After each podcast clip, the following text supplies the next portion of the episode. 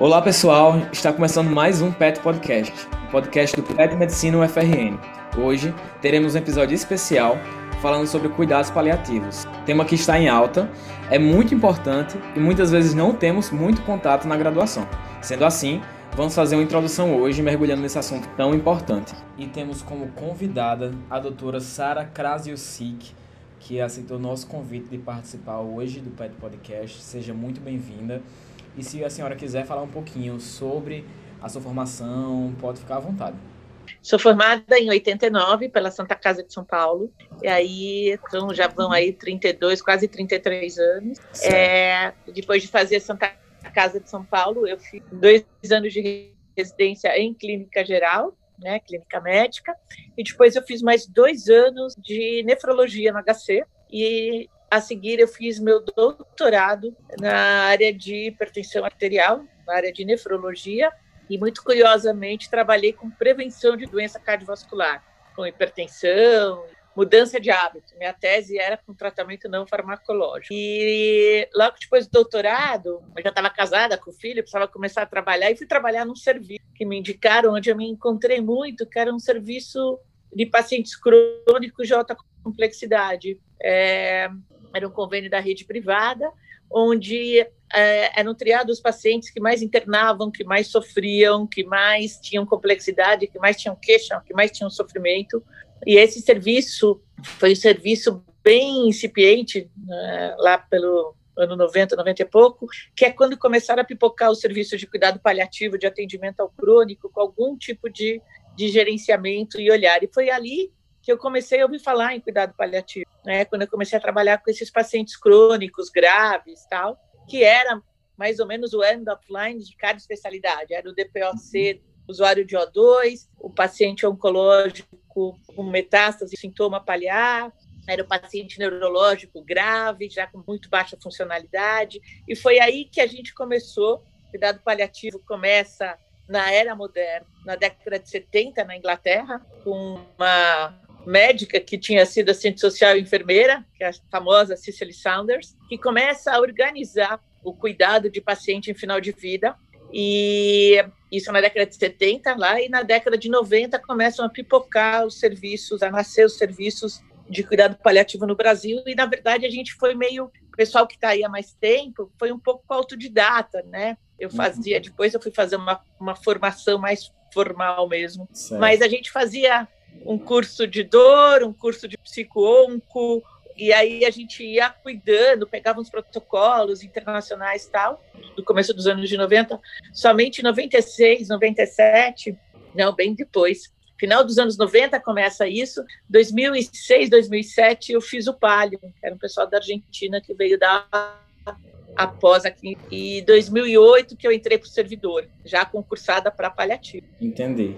E a senhora assim já deu uma apanhada assim histórico do que vem a ser esse cuidado paliativo, mas eu queria entender exatamente assim o que é cuidado paliativo, é, em que se baseia esse processo. Tá. Cuidado paliativo é uma abordagem que busca acolher, cuidar, aliviar sintomas, legitimar, comunicar os pacientes, seus familiares, adultos e crianças, sobre doenças que são crônicas, que levam as pessoas a muito sofrimento. Infelizmente, é, existem doenças crônicas, existem doenças agudas curáveis e doenças crônicas que ameaçam a vida, que vão comprometer a qualidade de vida. E a partir da década de 70, mas mais recentemente, muito bem organizado pela Organização Mundial de Saúde, o cuidado paliativo vem ser uma abordagem que busca acolher. E isso vale para, como eu já disse, todas as doenças crônicas nos seus estágios mais avançados, neurológicas, cardíacas, pulmonares, fígado, rim, tal, doenças oncológicas, mas também para para algumas situações é, onde você pode, por exemplo, ter muito sofrimento, né? Então você organiza. Existe a medicina paliativa, mas para fazer cuidado paliativo, obrigatoriamente você tem que estar numa equipe multi. Tem uma abordagem de enfermagem, tem uma abordagem é, social, tem uma abordagem psicológica, existencial, porque por definição, cuidado paliativo é complexo porque o ser humano é complexo, né? Então, só o médico não dá conta da dimensão do sofrimento em alguém com uma doença avançada. Uhum. A senhora falou, né, Vamos que, lá.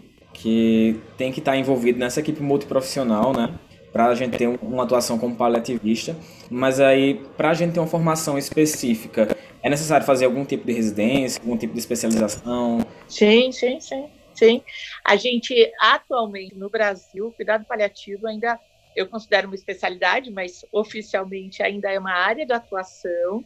Você precisa ter um título da IMB, existe residência em vários serviços. A gente já tem residente há oito, nove anos no servidor, a gente tem quatro vagas, tem pré-requisito, então, clínica médica, pediatria, é, geriatria, medicina de família. A gente tem muito residente que vem da medicina de família, e, e, e é uma coisa bem legal, porque quem antes imaginava fazer atenção primária à saúde, imaginava fazer prevenção e doença crônica, né, puericultura.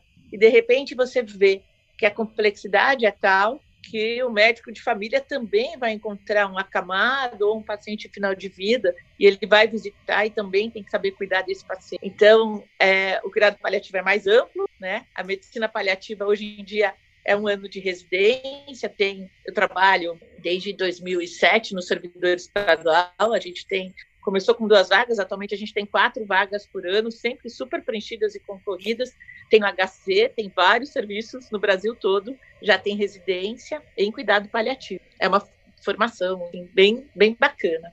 A gente recebe também residentes de outras áreas. A gente tem residente da geriatria que passa um mês, é um rodízio dentro do, do hospital escola pessoal da onco, da geriatria, da medicina da família, de outros serviços, passam também um mês, mas a residência mesmo é um ano. É bem interessante é, saber que existe já alguma coisa nesse sentido, né? Porque, querendo ou não, os cuidados paliativos ainda são uma área nova na medicina, relativamente, tanto tempo que a medicina tem, mas que a gente está vendo cada vez mais a importância que ela tem dentro da, da nossa atuação como médico, né? E, como a senhora já falou, questão da, da equipe multi, a gente sabe que que o médico não é o único responsável, né? Tem que ter toda essa articulação. E aí eu quero saber como essa questão da comunicação com a família, da, de, do processo de decisão, do processo de comunicação, como é feito é, esse movimento. A comunicação, acho que em qualquer área de medicina é crucial, né? As pessoas têm direito a saber o que está acontecendo, as pessoas querem saber o que está acontecendo para poderem se organizar, né? Eu vou dar um exemplo bem acadêmico para vocês, que é você imagina que você está numa relação com crush e você não sabe o que está rolando do lado de lá. Como é que você vai se organizar, né? É, se você souber que não tem alguma coisa prevista, você vai agitar a sua balada com a sua turma de semana. Se você souber que a coisa está engatada, você vai deixar o seu sábado reservado, né, para o seu crush. Basicamente, assim, se alguma coisa muito importante estiver acontecendo na minha vida, eu quero saber, tanto do ponto de vista pessoal, prático da minha vida, de organizar papéis, legados, coisas, né? Como me preparar espiritualmente, como não fazer escolhas erradas, né? A questão da comunicação é boa parte do, do cuidado. É, eu já, do jeito que falei, já explicou que o foco é sempre no paciente. O foco não é mais no protocolo, na família. E aí entra uma coisa que eu sei que é muito tabu, que as pessoas acham que podem poupar o outro do que está acontecendo sobre si. E isso é um grande, grande, grande tabu e erro do ponto de vista bioético. Né? A rigor, a gente tem que avisar primeiro o paciente e depois, se ele quiser, a família. Mas com muita frequência acontece o que a gente chama de cerco de silêncio, que é um diagnóstico em cuidado paliativo, onde as pessoas é, evitam falar para o paciente achando que ele não vai dar conta. Né? E aí você incorre no erro de não permitir que a pessoa escolha para si. Óbvio que dependendo da cultura, do local, da idade da pessoa, e a gente tem a sorte de ter a nossa cultura latina, a nossa delicadeza. Se você pegar alguns vídeos ou filmes americanos sobre isso, é, eles são muito mais diretos, falam em números, em percentuais, né? E para gente isso é quase que não acolher. Né? A gente tende a falar como a sexualidade dos adolescentes, né? As pessoas entendem e elas perguntam o que elas aguentam falar, o que elas aguentam escutar, né?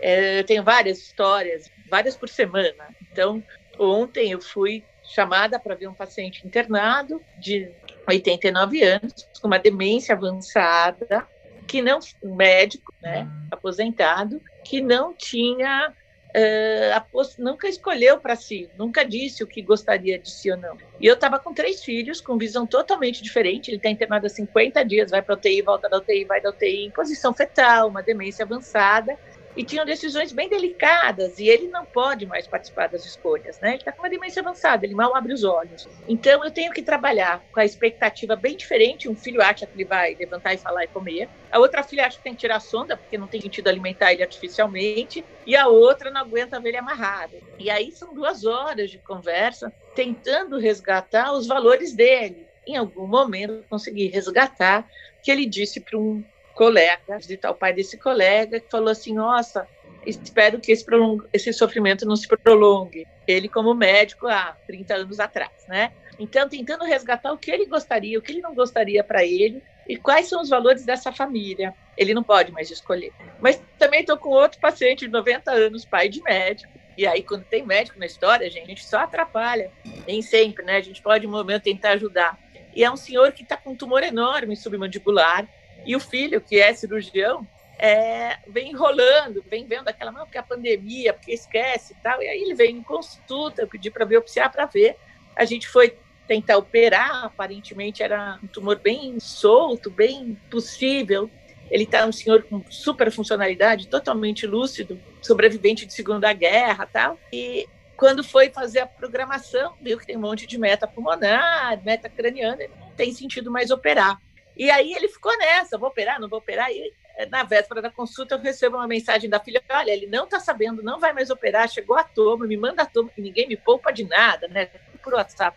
E aí chega na frente, não fala, não fala, não fala, é um cerco de silêncio. E aí ele vira, e para mim é muito claro que ele já entendeu tudo. E no dia seguinte eu ia levar para o onco. Como é que você leva uma pessoa em 2021 no onco e acha o quê? Que é gripe, que é covid, né? Como alguém lúcido, orientado, não sabe que está indo para o onco que não é lugar de vacina, né? Que é outra questão. E de certa maneira, de uma maneira muito sutil, respeitando aí os valores, não ia atropelar. Filho. Eu falei, então, estão achando que não vale a pena operar? Ele falou, é, eu acho melhor não operar mesmo. Eu falei, é, mas talvez sem outro tratamento. Ele falou, não sei se vale a pena. Sem ninguém jamais falar. Então, assim, é, eu fui tentando dar espaço para ele se colocar nas escolhas dele e os filhos adultos na beira dos 70 anos morrendo de medo como se esse pai, que chegou aos 95, não tivesse a noção do seu corpo, da sua fragilidade, do seu limite, do que ele quer para ele, né? Então, em geral, esse bloqueio à comunicação, óbvio que aquele senhor com demência não tem o que falar com ele, eu tenho que organizar essa família, porque eles que estão ajudando a escolher, né? Ao mesmo tempo, eles querem sair um pouco dessa escolha, eles querem que eu diga o que é melhor ou não, e a gente tem que dizer, a gente tem que ter opinião, é uma violência para as famílias você falar, você escolhe se entuba ou não seu pai, não. Quando eu vou, eu dou um exemplo bem básico, quando acaba a bateria do meu carro, óbvio que eu prefiro só fazer uma recarga lá e tocar. Mas se alguém entende, vira para mim e fala assim: olha, Sara, você está com esse carro há mais de cinco anos, essa bateria tem que trocar, a bateria dura no máximo. E quando as famílias perguntam para a gente, a gente tem que saber se colocar. Então, óbvio que esse senhor que tinha uma doença localizada e agora é metastática, com 95 anos, a cirurgia é fútil não vai ganhar tempo e qualidade de vida. Então, na hora que ele fala, é, eu acho melhor mesmo não operar. Não é o senhor que sabe, né? Uhum. Ah, quando as pessoas nos procuram, a gente tem que assumir o papel de médico. Nós somos o especialista nessa situação e a gente tem que saber o que a gente quer ou não, ou o que a gente sabe que é melhor, não segundo os nossos valores, mas os valores daquela família. Eu entendo, porque realmente, né, cada um tem uma vivência diferente da outra Cada lugar tem suas perspectivas. Já cheguei a ver pacientes justamente de tentar proteger o, o paciente do diagnóstico. O paciente, eu acho que talvez faleceu, tendo uma noção que tinha uma doença, mas ele não sabia exatamente o que tinha. Né? A gente tem esse contato quando a gente vai, vai avançando no curso, vai tendo essas vivências, e a gente vê como os cuidados paliativos são importantes e são, são inseridos em várias esferas dentro da, da medicina. Né? E aí. É, é só para complementar essa ideia, é um lugar muito paternalista, é um lugar é, muito prepotente eu achar que eu sei o que é melhor para o outro, sem permitir ao outro que ele saiba sobre si e que ele tenha informações suficientes para escolher para si. Eu acho que é o mesmo lugar da sociedade que tenta impor tudo, um padrão estético, um padrão sexual, um padrão é, financeiro, um padrão de sucesso. Né? O que é sucesso para o outro, o outro vai saber, o que é uma relação legal, o outro vai saber. Então, como é que eu, detentora de informações que dizem respeito à vida do outro, vou achar que eu posso escolher para o outro? É a mesma coisa que você, eu sempre dou exemplos bem básicos da vida, você vê uma pessoa e fala assim, ah, ela devia emagrecer, ela devia cortar o cabelo, ela devia sair dessa relação, né?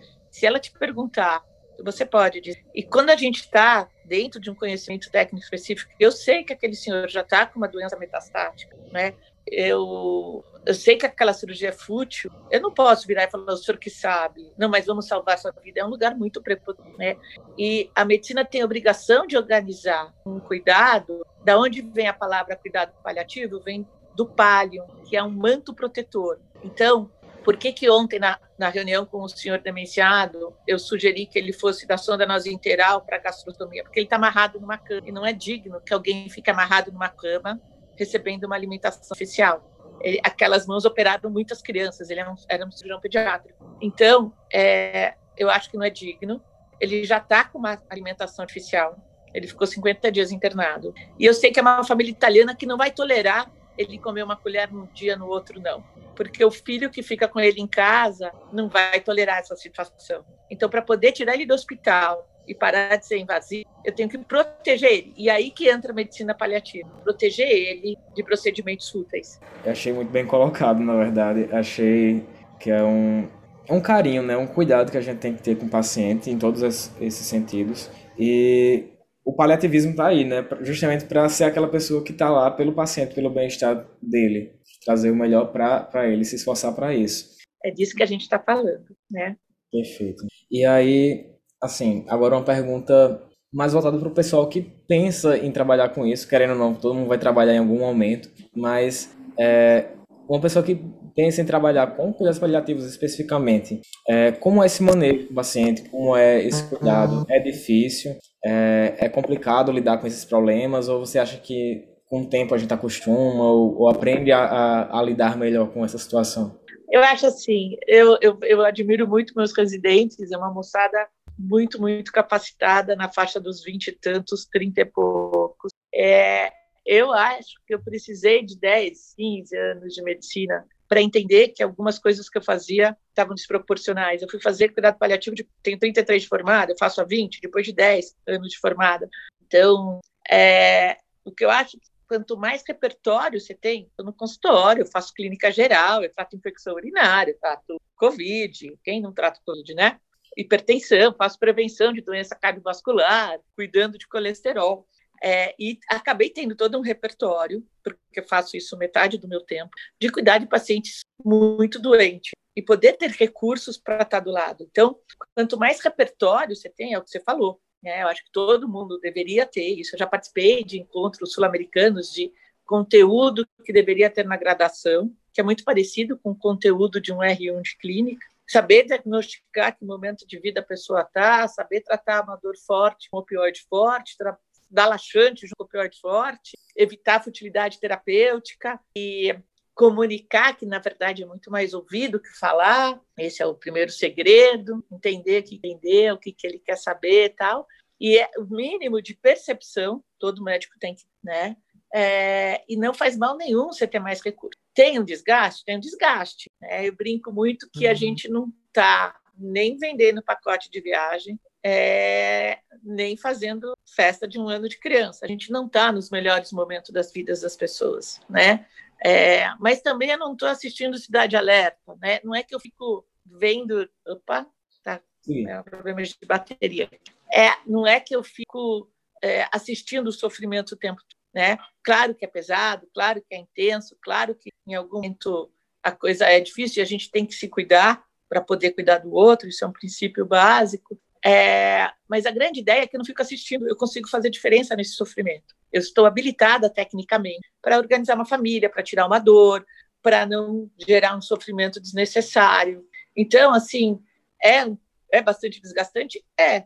Às vezes eu tenho vontade de trabalhar no McDonald's e só falar número um, um Big Mac, uma porção de fritas e uma Coca-Cola e pôr no pacote. É complexo, né?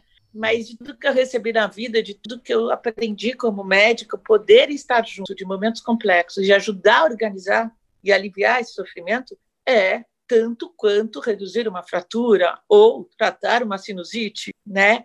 É, é mais desgastante? Eu acho que é. É bem pesado às vezes, né? Um pouco do que me alivia é justamente o que eu estou fazendo com vocês. O que alivia o cuidado paliativo é que eu estou muito vinculada ao hospital escola. Então, eu, eu, eu divido um pouco ensino e assistência. Mas quando eu não estou lá, é assistência. E, e, e, é uma benção eu, eu ter mais essa especialidade, mais esse recurso, mais essa habilidade de prescrever, de ouvir, de organizar. Tem muita gratidão das famílias, né? É, é uma coisa que eu acho realmente importante. É não usar mal a não usar mal o leito da UTI, não usar mal amarrar alguém na cama, se eu posso tratar delírio de uma maneira farmacológica, não mecânica. É, aliviar a falta de ar com morfina, né, tirar a dor de alguém. Ah, o ano passado, eu perdi meu pai, que era, assim, de longe, a pessoa... Acho que meu maior parceiro na vida. Eu tenho filhos, né? Já tive casado, mas meu pai realmente era uma pessoa muito especial, um grande amigo. Então a gente se encontra, a gente se, se dava muito bem. E meu pai teve um câncer de próstata uns 17 anos atrás, operou, fez rádio tal. Há uns quatro anos começou a voltar, fez hormonioterapia e aí recidivou tudo. E foi muito difícil, porque eu tinha total percepção do que estava acontecendo, né? A cada exame, a cada metástase, a cada PSA. Ao mesmo tempo, cara, eu ia todo dia ver meu pai, né? Tudo que eu podia, né? você não consegue zerar a dor, mas assim, o que eu, o que eu cuidei dele, né? Que, que é cuidar e amar, né? Eu ter tido recurso e o evento final, que por acaso, não por acaso, talvez, eu estava no hospital com ele, é, eu ter poupado ele, eu liguei para colegas, oh, aconteceu isso tal, é, e aí vieram dois colegas, era de madrugada, e aí eu falei, não, deixa quieto, não, não vai para UTI, eu já entendi, tinha metástase para tudo que é lugar, ele teve um choque medular, ele, ele caiu no banheiro e, e comprimiu a cervical, e já estava comprimindo, já estava perdendo a força, e meu pai ia ser horrível. Ele teve um choque medular, ficou hipotenso e morreu em horas. Mas ele ficou com a gente, a gente é, é, ele não foi para UTI, um colega neuro falou, não, vamos fixar a coluna. Eu falei, como? Ele está nas últimas horas de vida, né? ele tinha metástase para tudo que é lugar.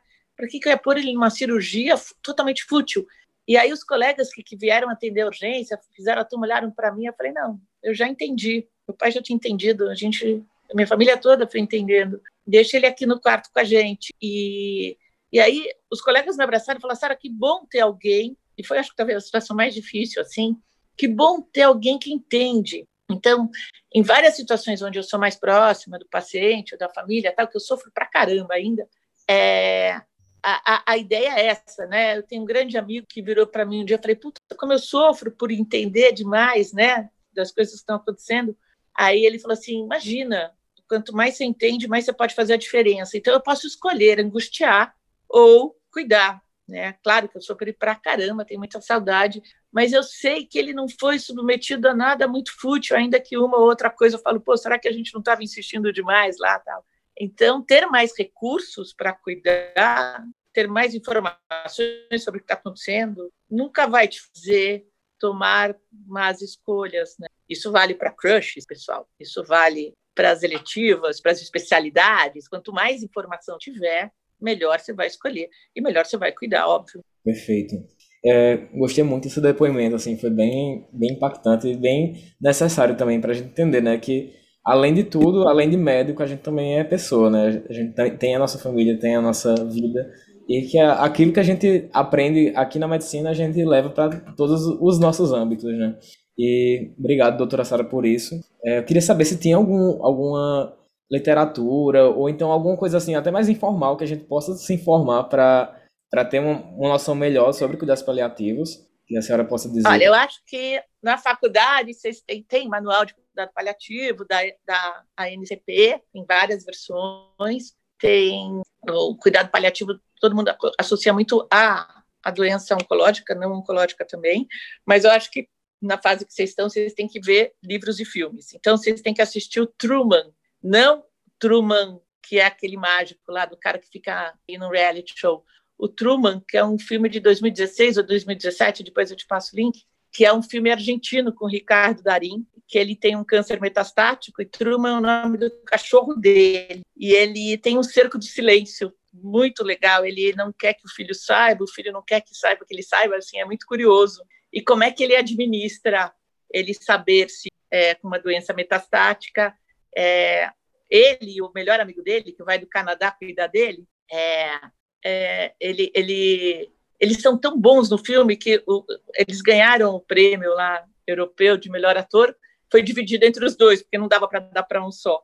É, o, o, um filme que é muito legal, Os Descendentes, que é quando o George Clooney faz o papel, ele quase ganhou o Oscar, é, de um cara cuja esposa teve um, um, um, um politrauma, um jet ski, não sei se vocês viram. E ele fica com duas filhas adolescentes, ela fica num coma, e o médico, a certa altura, é uma, uma cena clássica, é, que ele, ele fala, olha, as fontes pagadoras não estão mais pagando a diálise, o que a gente vai é, fazer aqui, né, colocando as escolhas sobre o final de vida, do ponto de vista financeiro, uma coisa bem, bem difícil, assim.